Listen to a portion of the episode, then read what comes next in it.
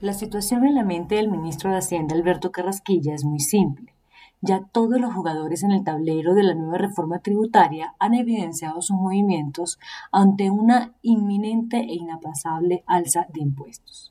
El gobierno ha destapado sus cartas en tiempos, montos y contribuyentes para negociar una cifra de 24 billones de pesos, dando por descontado que el principal objetivo ya se logró, cobrar más impuestos, así no se logre el inverosímil monto de los 24 billones de pesos.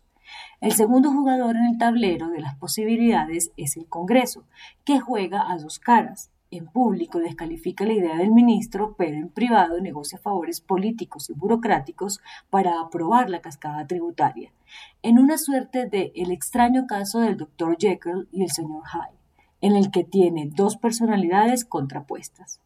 El tercer jugador, los contribuyentes, son los más evidentes en su lectura de toma de decisiones, pues no tiene más caminos que oponerse a regañadientes y tener que pagar sin opciones. Los movimientos y acciones de esas fuerzas tripartitas, partícipes en el tablero del juego tributario, son las mismas porque hay una lógica evidente al hablar de impuestos.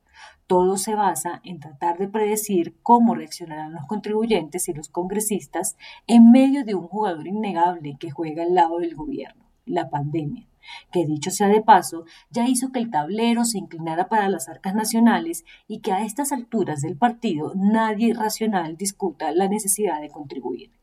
El punto de distancia está en el cómo y cuánto, pero no hay mucha teoría de juego según una decisión que está más que cargada. La tercera tributaria del Gobierno Nacional es una realidad indiscutible porque las circunstancias así han resuelto el dilema de poner más impuestos o no ponerlos, de aprobarlos o no aprobarlos y de pagarlos o no pagarlos.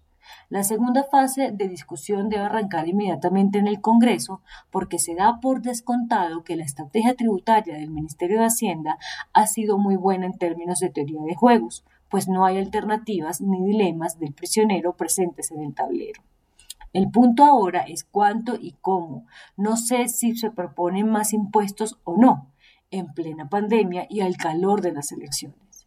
El país no se puede desgastar en lapidar al responsable de la economía por saber o no cuánto vale un huevo.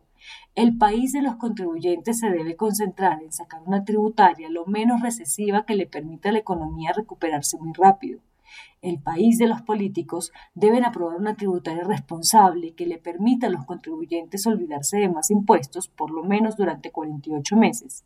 Y el país del gobierno debe dar más zanahoria que garrote y garantizar que el ahorro de la administración central sea elocuente. Los tres jugadores, ahora sin muchos dilemas ni posibilidades, deben aunar esfuerzos para cerrarle el paso a un cuarto jugador en el carril político, el populismo que está inclinando el tablero a su favor, desinformando, mintiendo y recogiendo votos para sus candidatos en plena confusión de la discusión de impuestos.